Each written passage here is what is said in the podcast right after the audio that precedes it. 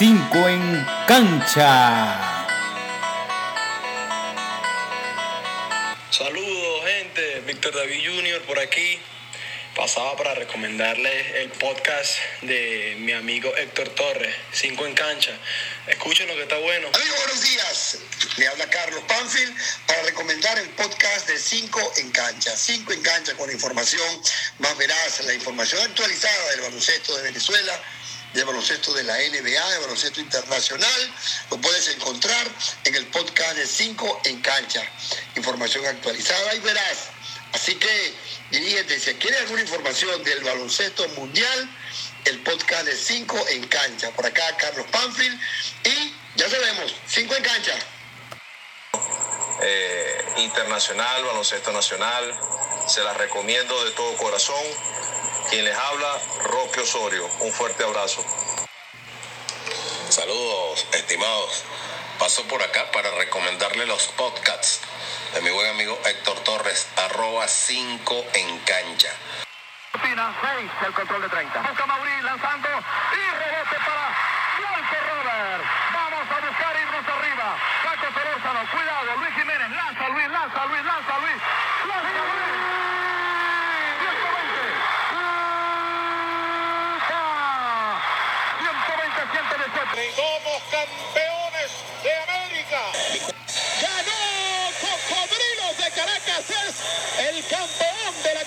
campaña 2000 en el baloncesto profesional venezolano. Se acabó el juego. Trotamundos de Carabobo, campeón de la temporada 1994.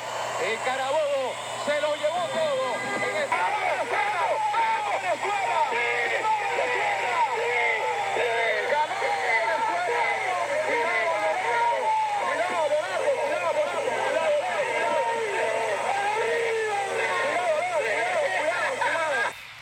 Bienvenidos a 5 en cancha. 5 en cancha, el mejor podcast digital del universo. Más de 8 millones de personas que uno nos escuchan. Hoy estamos en una edición especial.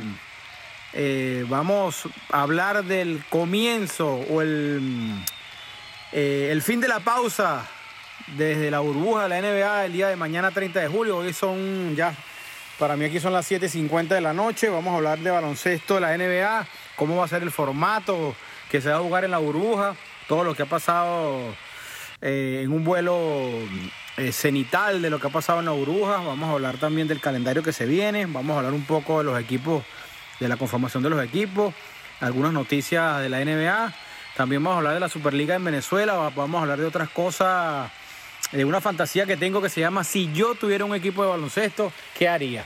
Eso también habla un poco de lo que está pasando en Venezuela, la situación y la desesperación de que queremos ver baloncesto en Venezuela. Más allá de la desesperación de, de, verlo, es que se siente que se, que se está perdiendo algo ahí. Sabemos lo del coronavirus, sabemos lo que está pasando y somos conscientes, pero bueno, ya vamos a, ya, ya vamos a hablar de eso.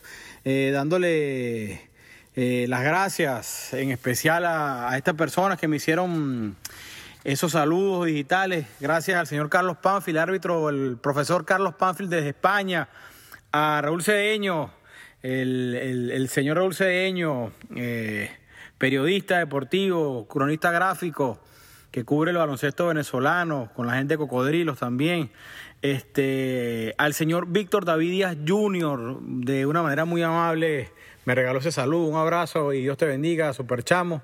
Este, al señor Roque Osorio también, uno de los mejores centros en Venezuela también, uno de los mejores defensores, y esos centros que lanzaba triple de esa, de esa generación dorada que fue al Mundial de Grecia, eh, con Diego Guevara, eh, Ernesto Mijares, entre otros. Saludo a ellos, a, agradecidos, también saludando a todos mis panas, mi, a mis fieles escuchas en España, a Daniel Lowe, al pana Tommy Lowe también. Eh, en Venezuela a mi pana Jorge Mejía, uno de los, uno de los este, más asiduos del programa 5 en cancha, del podcast también del, del, Instagram. A mi pana Adrián Harden desde el, del, de, desde el Nido del Águila, en Quinta Crespo. A Edgar Barrio en Colombia. A todos mis panas. a, a Mauricio Torres, mi hermano en España también, a todos, a todos los que me escuchan. Ah, va- vamos a entrar en materia. Si se me pasa alguien, igual un abrazo, los quiero. Recuerden siempre decirle a su familia, a sus familiares, a sus hermanos, a sus hijos que los quieren. No dejen pasar los días, que la vida es corta. Vamos a entrar en materia. Vamos a hablar de la NBA. Vamos a hablar en principio de la burbuja, de lo que se hizo, el esfuerzo de la liga porque se llevara a cabo el término o la reanudación del torneo de NBA. Hay que darle un aplauso a la gente de la NBA, de verdad que el plan lo siguieron al pie de la letra, junto con sus consejeros médicos, epidemiológicos, toda esa gente que trabaja para, para la NBA. Y de verdad que lo que van a hacer es más que una proeza, de verdad. Yo era uno de los que apostaba de que no había liga, de que no iba a reanudarse la liga porque iba a ser muy difícil controlar lo de la burbuja. Y mira, hasta el día de hoy no ha pasado nada. Dos, tres casos aislados, controlados.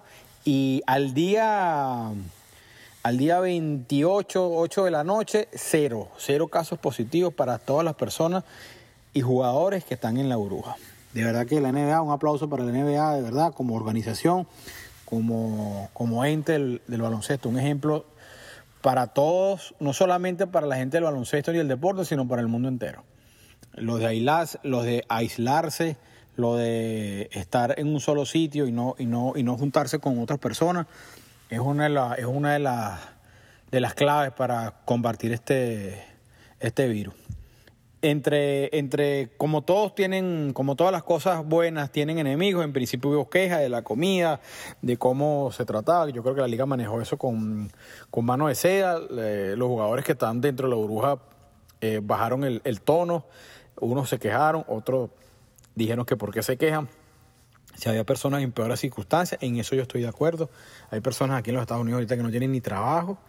Eh, eh, esto- estos jugadores son gran parte millonarios y entiendo de pronto, de pronto sacarlos de su comodidad, de su, hogar, de su casa y llevarlos a, a- un hotel que para ellos es una cosa normal, que para mí, para mí, claro, sería, es una, una- un sueño y un hotel de Disney que hace uno, uno, uno cuando viene aquí a Disney uno se queda en un hotel en Kissimmee y, entra al parque. Uno no, uno no se queda allá adentro porque sabe que eso es caro. Este, bueno, eh, la comida aparentemente mejoró, tienen toda una logística armada. eh, los envíos de Amazon llegan a un centro de acopio aparte, no llegan directamente a las habitaciones. eh, limpian las cosas, las, sani- las sanitizan de nuevo, las envían a las habitaciones, centros de acopio. el- el acceso es súper difícil. Creo que hasta el día de ayer había cobertura de cuatro periodistas in situ como tal. De hecho, en la cancha, en la cancha hay solamente un, un camarógrafo con su cámara como tal. Lo demás se maneja remoto. No sé si para mañana, para 30, para, para el inicio, este, habrán otro tipo de, de cámaras o, otro tipo de personal dentro de la, del, del área de las canchas. Es un área bastante grande. Yo he estado en, en- en- alguna oportunidad en esa área. Ese es el área de- del, del- complejo deportivo de ESPN, en el bloque de- donde están las canchas techadas, al lado del, del campo de béisbol, del, del ex campo donde hacía su temporada, su pretemporada los Bravos de Atlanta. Eh, se ve que adecuaron, deben haber alrededor de 10 canchas adecuadas, por lo que estoy viendo en el calendario, de 10 a 12 canchas adecuadas. Eh, de verdad que intentan de, de hacer todo. Yo, yo, yo hablaba en estos días con, con Jorge sobre, sobre la parte del público en la cancha. La energía del público es insustituible, eso lo, eso lo sabemos todos y es difícil eh, llenar ese vacío del, del público. El público es la magia de, de cualquier deporte. Si el, si el público no está en la cancha, eh, es difícil para el jugador este, de pronto entrar en, en momentum, eh, sentirlo. Hay, hay, hay, muchos jugadores que viven de eso, que viven del, del, del, aplauso, de la pita, de meterse en el público. Entonces es difícil, pero a pesar de todo eso y a pesar de esa, de esa gran falta, que es la falta del público en, en, en la cancha, en vivo, esperemos que sea un buen torneo. Hubieron muchos partidos ahorita de amistosos, algunos flojos, algunos buenos, los técnicos cuidando a sus jugadores estrellas, eso se entiende.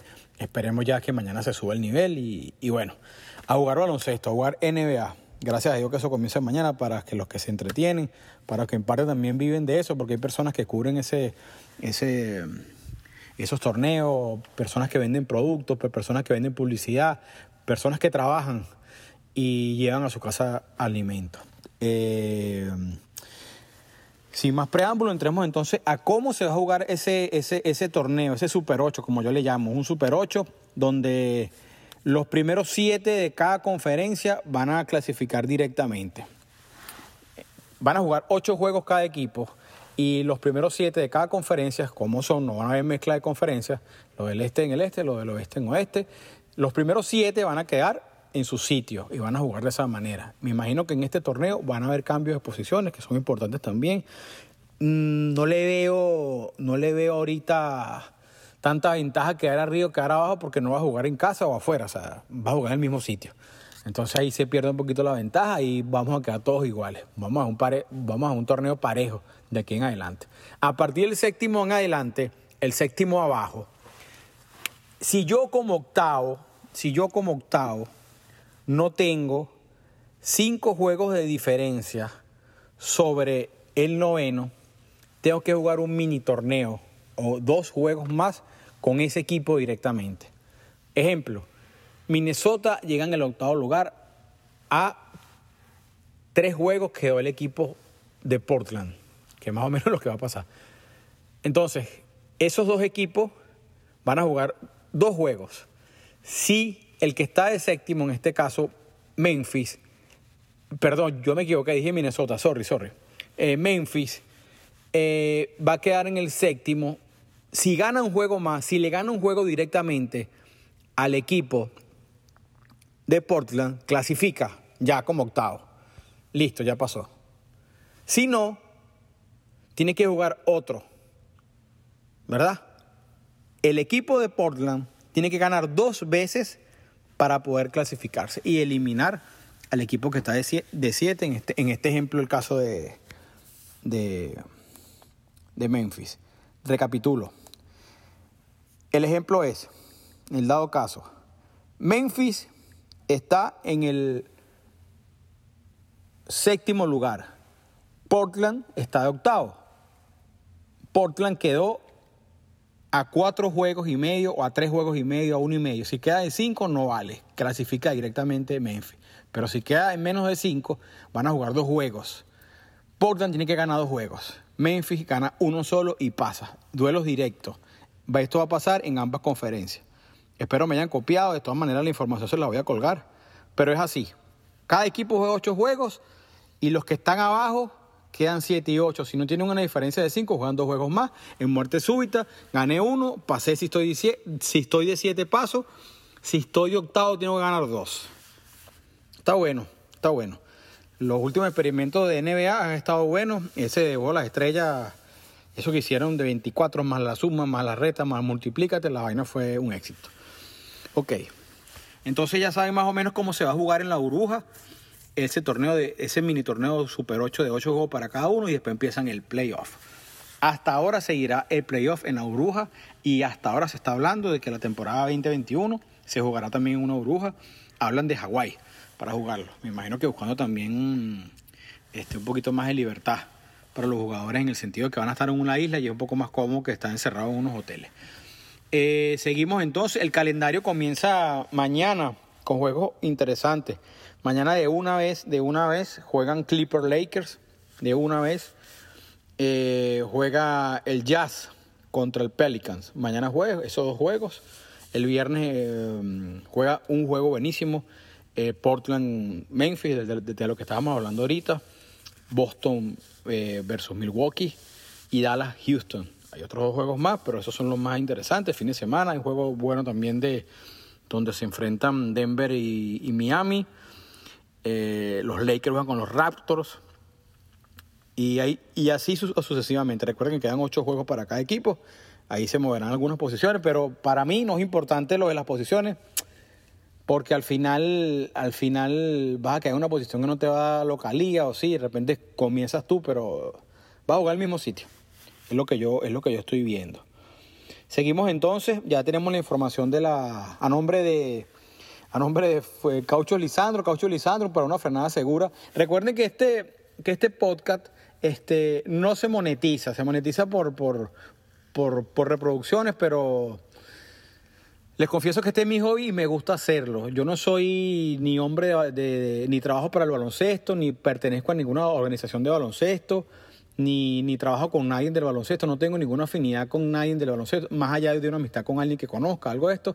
Este es mi hobby me gusta. Yo soy un simple fanático, alguien que pagaba su entrada y se sentaba en los estadios a ver el baloncesto, tanto en Venezuela como aquí en los Estados Unidos. Me gusta el baloncesto. Desde chamo fui a, para los que no me conocen, desde chamo fui, soy fanático de las Panteras de Miranda.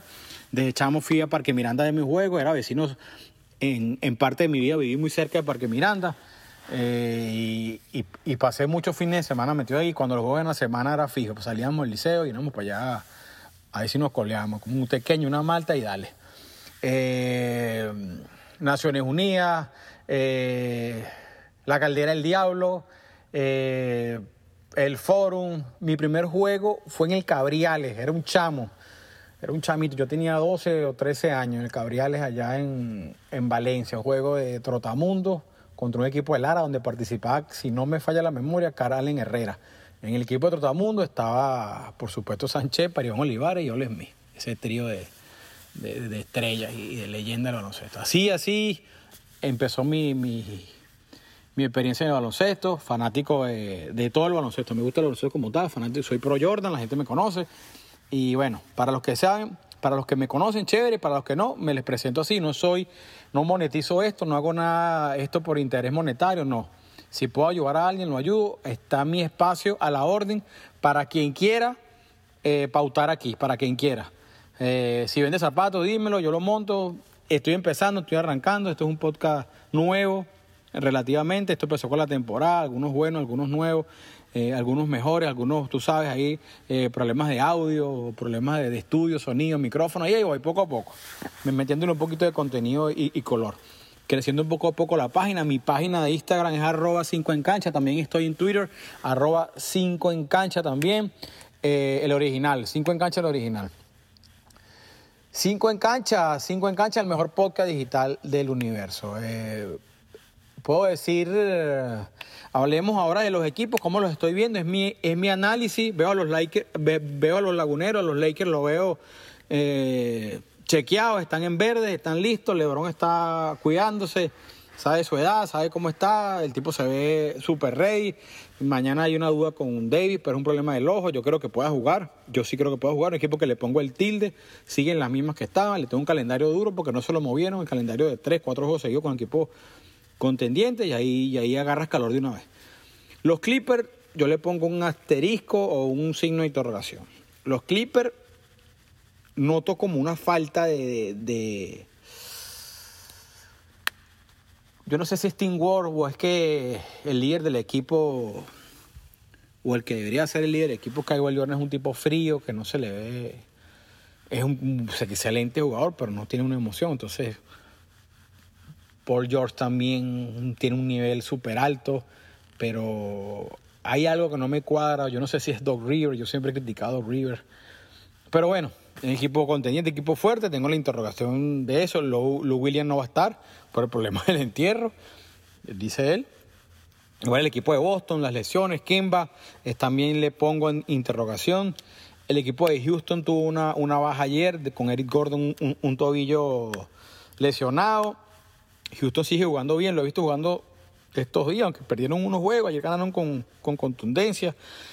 Eh, yo creo que el equipo depende netamente de lo que pase con Harden. Le han quitado pilas a, Russell, a Russell Westbrook.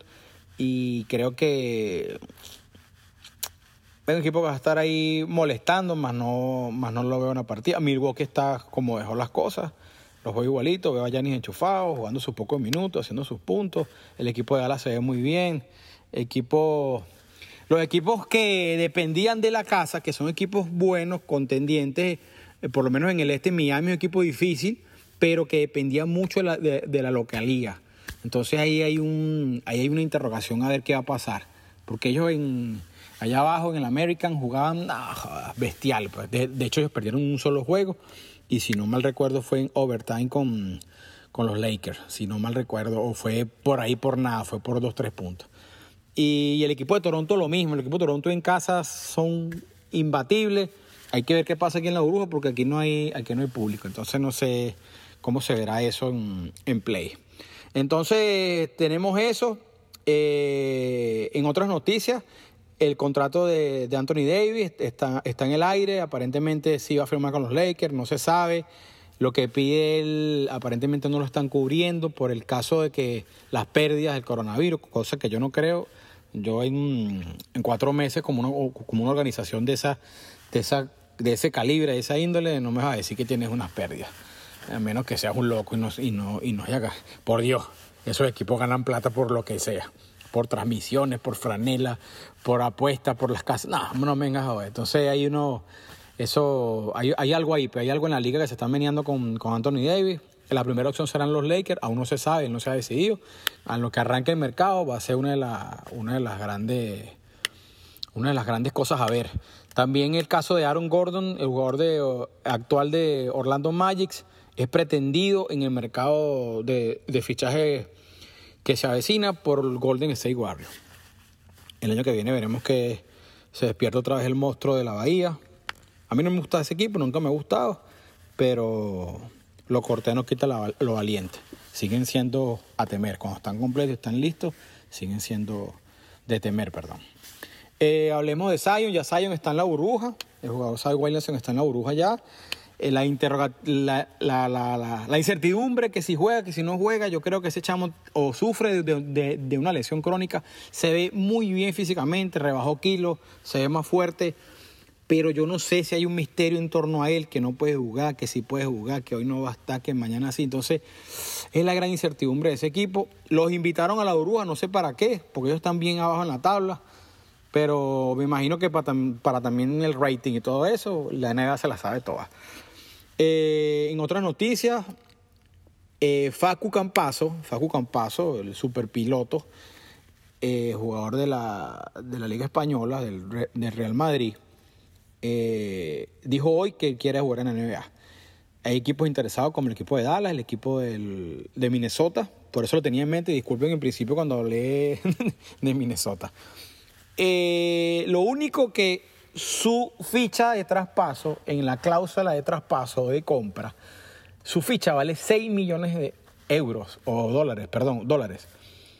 Y según la, lo que estaba leyendo, él tiene que pagar casi la totalidad de esa, de esa cláusula. Me imagino que lo ayudarán los equipos. El equipo de NBA que lo, que lo pretenda firmar o firmar como, como un hecho, como un hecho eh, solamente debe cancelar 750 mil dólares de esos 6 millones de dólares. Los demás tiene que hacer negocio y saldrá de bolsillo de, de, de del Facu Campazo. Eh, verga, es un super jugadorazo, ¿no? Mejores pilotos del mundo hoy día. Una experiencia en, Europa bárbara. Un verdugo. Esperemos verlo en la NBA. Como le decía, se habla de que la NBA va vuelve a, una burbuja, se dice, se dice, se dice. Es que para ver qué pasa, cómo se desarrolla el mundo y sus cosas. Eh, ya son 21 minutos del podcast del día de hoy y hoy es 29 de julio del año 2020, este 2020 tan errático y, y triste, porque de verdad que con tantas pérdidas, bueno. Entremos en materia de la Superliga en Venezuela, la Superliga en Venezuela. Eh, yo siempre he tenido mis dudas con esto de la Superliga. Sé que hay mucha gente involucrada en la Superliga, gente que tiene que...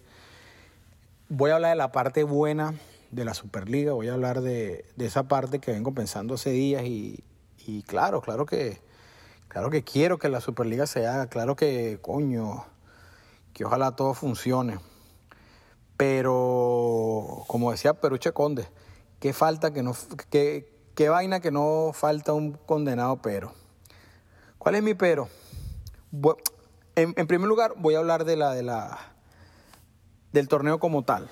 Por lo que veo, son 15 equipos donde participan equipos que ya estaban conformados en la LPB, como Guaros, Guayqueríes, Cocodrilo, eh, por ahí Trotamundo, equipos nuevos, veo todo eso. eh, yo no sé si Spartan existía, Supersónicos de Miranda, Pescadores de Sucre, Diablos de Miranda, otro equipo de Miranda más, Gladiadores Anzuati, que como que es el equipo que representará otra parte de Oriente, Brillantes de Maracaibo.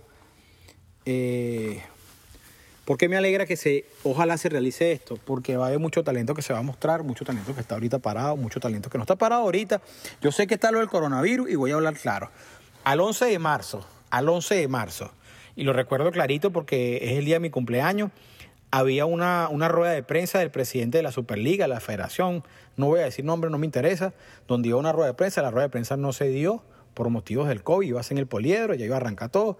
El básquet no tiene cuatro meses parado, el, el, el, el básquet tiene año y pico ya parado. Con el desastre de las últimas ligas en Venezuela, hacía ese torneo en Parque Miranda ahí a la carrera, un torneo de dos meses, ya el básquet venía en terapia intensiva. Eh, y voy a hablar de la LPB. Lo que yo veo como fanático, yo no soy ni periodista, ni soy eh, el comisionado, no, no, no, soy un simple fanático que paga la entrada, que para mí es el 60% de toda la estructura deportiva, el fanático. Y ya vamos a hablar de eso. Entonces, dejaron morir la LPB en cierta forma, aunque dan patadas ahí de ahogados y hacen vainas y tienen presencia en Instagram y hacen entrevistas. Eso, eso está bien y los felicito, porque hay mucha gente, como les digo, la gente del baloncesto necesita trabajar. Los jugadores necesitan llevar pan para su casa, para sus hijos, para comer, y jugadores que necesitan desarrollarse para poder aspirar a ser alguien en, la vida, en el mundo deportivo, eso. Coño, les hace falta eso, le hace falta el trabajo. Así como a un ingeniero le hace falta este, los planos, a un cantante le hace falta los instrumentos, a un basquetero le, hace falta, o a, un deportista le hace falta la cancha abierta, con gente, con público, con, con gente atrás que apoye. Eso es lo que hace falta. Entonces, a, ese, a, ese, a, esa fecha, a esta fecha, no se sabe nada. Si, si es comenzada, se habló de que iba a ser una sola C, que eran dos C, que eran tres C. En Twitter me di cuenta, por ejemplo, la gente de, de Sucre que tenían un problema armado porque le parece que la cancha donde, donde les toca jugar dice que es un desastre, que no tienen ni siquiera los aros puestos, que se vino abajo. La gente en Barquisimeto también hay unas canchas allá, de, creo que de la Universidad Vuelta es un desastre. Entonces, hay algo ahí que no me, que no me cuadra. Entonces, la parte buena es que quiero que pases por esa parte de los jugadores, de los periodistas, de los reporteros gráficos, de la cheerleader, del vendedor de la cerveza, del de tipo de los pequeños. Eso es lo que quiero que pase para que esa gente salga adelante. Esos son compatriotas de uno y quiero que, y no hablo de compatriotas de, de política, hablo de, gente como uno que, coño, que siempre le cholan a los estos de que quieren salir a trabajar. La otra parte la otra parte son los diferentes exjugadores que están en equipos gerenciando y vaina, que también necesitan llevar dinero a la casa, que también tienen deudas, que también de alguna u otra manera dieron vida para el deporte y algunos se han quedado guindando, otros se han quedado entre, entre la espada y la pared. Ahora, esa es la parte positiva para mí. Ahora voy para la parte negativa y es lo que yo veo.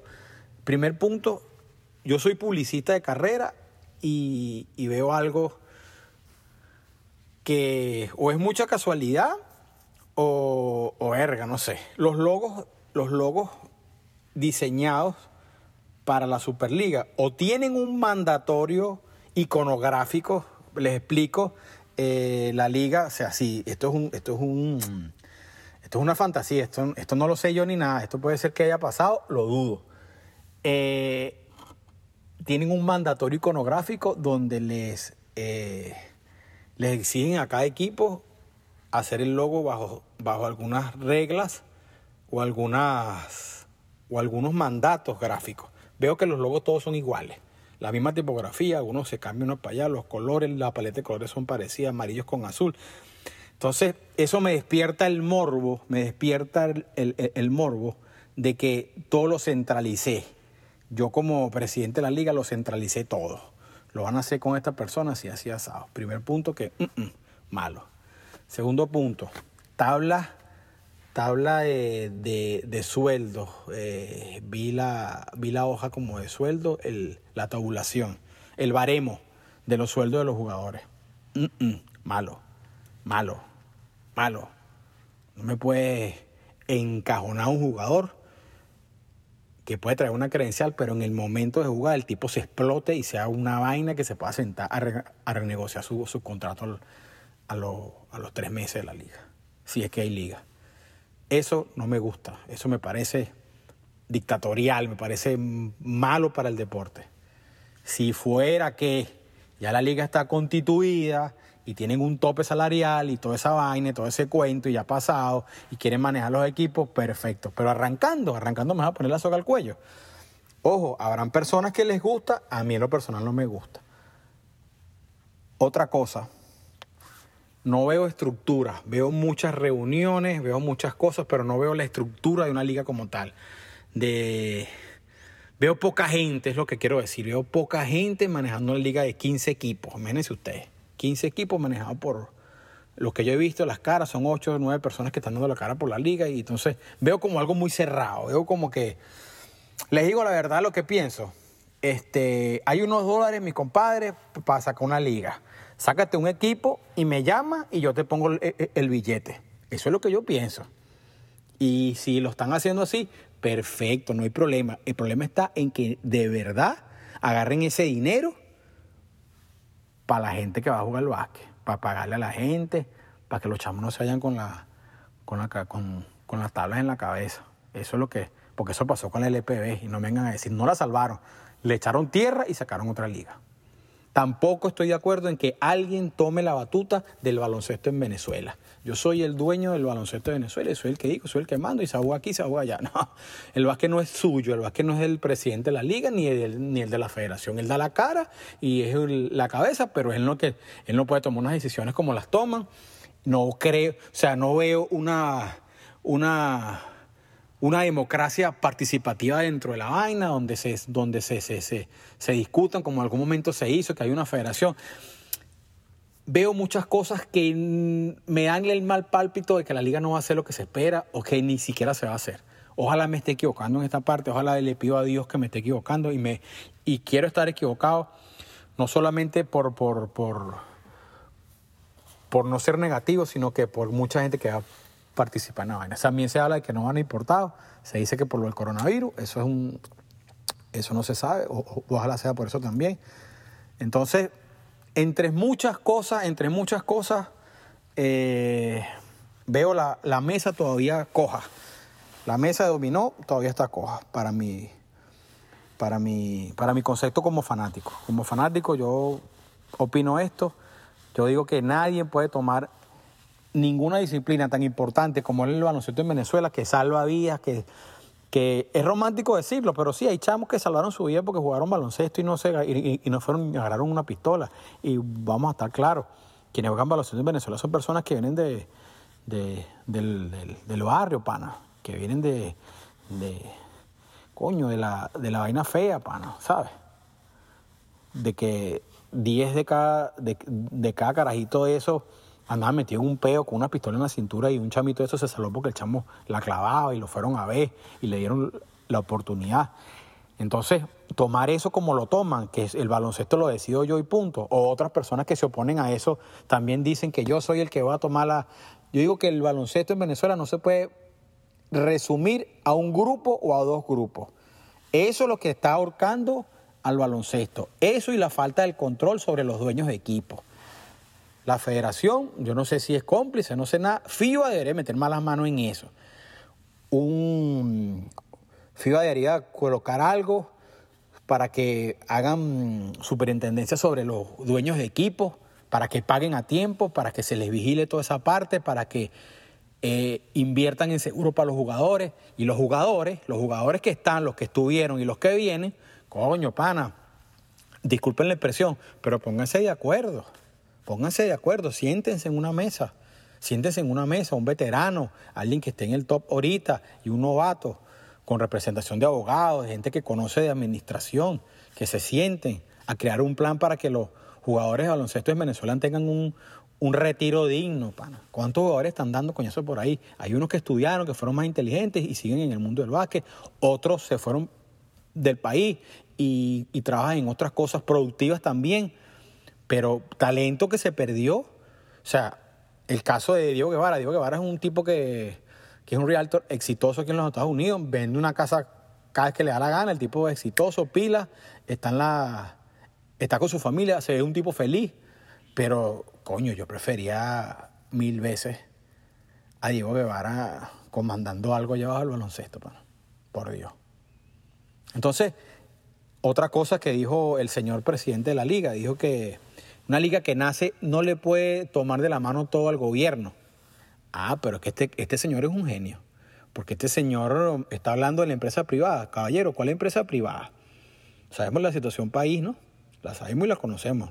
No está hablando con tonto, que, que yo sea fanático del baloncesto no me, no me, exime de que, de que conozco la, situación de Venezuela.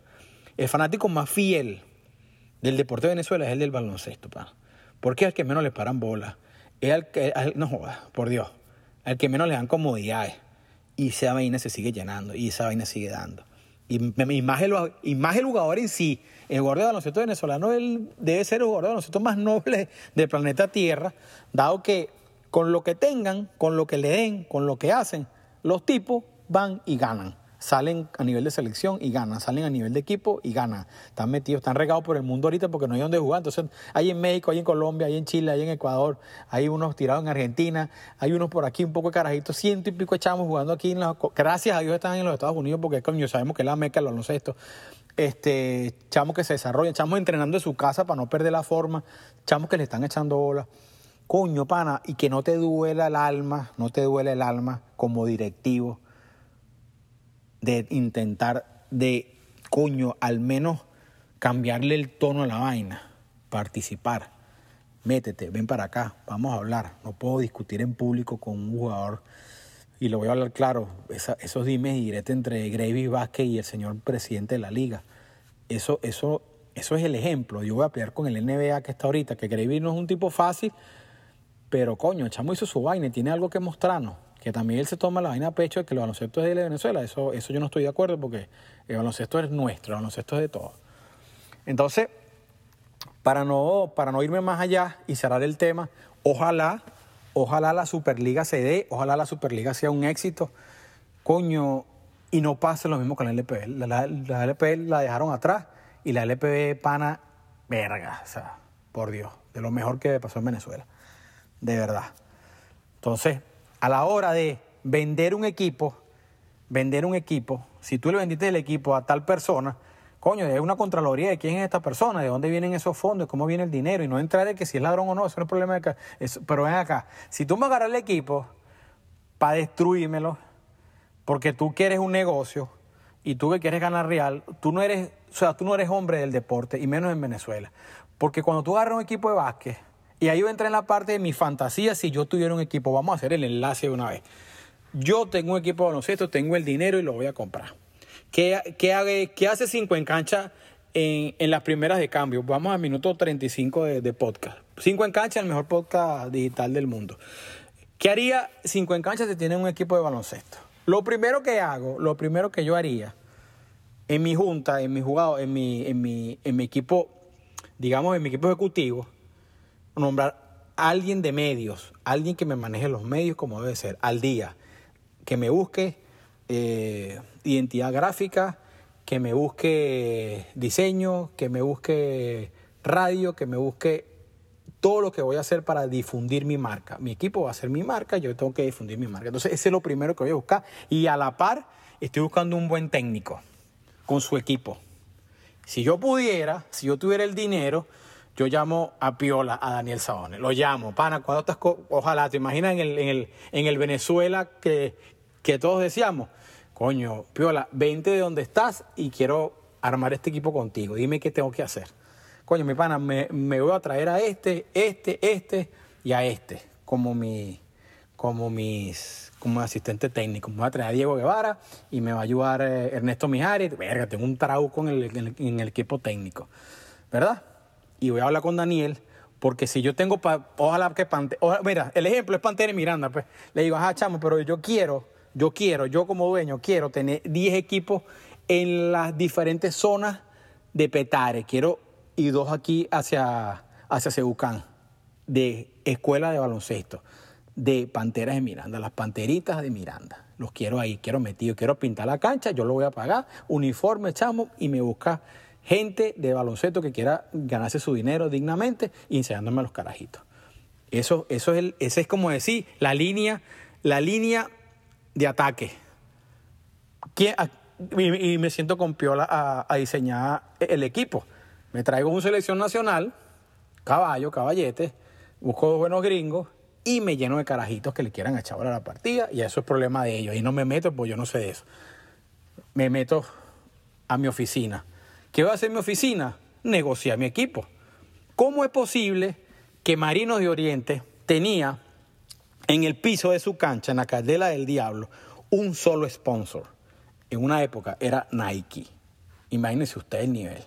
Uniforme Nike.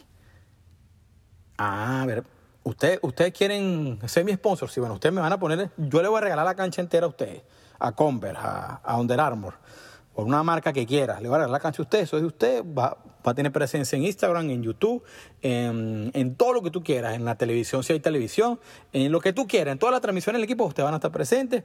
Me pagan ustedes un gringo y me dan un billetico aquí. Eso es lo que necesito. Ese billetico es para un chamo. Del fondo que yo te pague a ti, tu 20% te lo voy a guardar. Te lo voy a guardar. Si tú ganas 100 bolívares, yo te voy a guardar 20 para tu fondo de retiro como jugador. ¿Verdad? El peo de la ficha, por Dios. Un jugador no es mío, un jugador es del equipo. Es del equipo. Y si el jugador desea, bajo un contrato, bajo cláusula, irse a otro equipo, no hay ningún problema. Mira, la cláusula de que usted se va. Sin necesidad de que el dueño llamó al dueño para ver si se lo daba. No, ya, momentico. Este señor tiene un contrato y en el contrato legalmente hay una cobertura donde el carajo se puede ir o se puede quedar o tienes que esperar. Ahí no hay tu tía. Y lo más importante que haría como dueño, aparte de negociar los espacios del equipo, como equipo, como equipo, o sea, como marca, el pecho vale tanto, la manga vale tanto, eso lo sabemos todos. El trato hacia el fanático, el trato hacia el fanático. Yo necesito llenar mi estadio todos los días. ¿Y cómo lo lleno? Con show. Como no sé todavía cómo va a funcionar mi equipo, no sé todavía porque Piola me está arrancando con la vaina, un gringo no llegó, hay un lesionado. Entonces, yo agarro y meto show. Otra vez mis luces, apago mis luces, una pantallita, coño, la radio. La radio se fue, Parque Miranda, no había radio, oh, no seas rata. No había radio, no habían cheerleader. Por Dios, por Dios. ¿Sabes? Coño, entonces eso, es tan difícil eso. Es tan difícil que te den, no sé, 50 mil dólares para tomar una vaina que no es, que no es nada, no es un coño. Pero lo que te dieron, y no, estoy hablando del caso de vos, porque vos es un tipo que, bueno, un tipo que, de dinero, un tipo que hi- hi- hizo su plata y ese es él. Eso, eso no es mi problema. Pero ven acá, si a ti un ente te entregó 100 mil dólares, coño, no te agarres 80 mil para ti, te compré dos camionetas, mam- mamarracho. Métele billete a la vaina, no seas rata.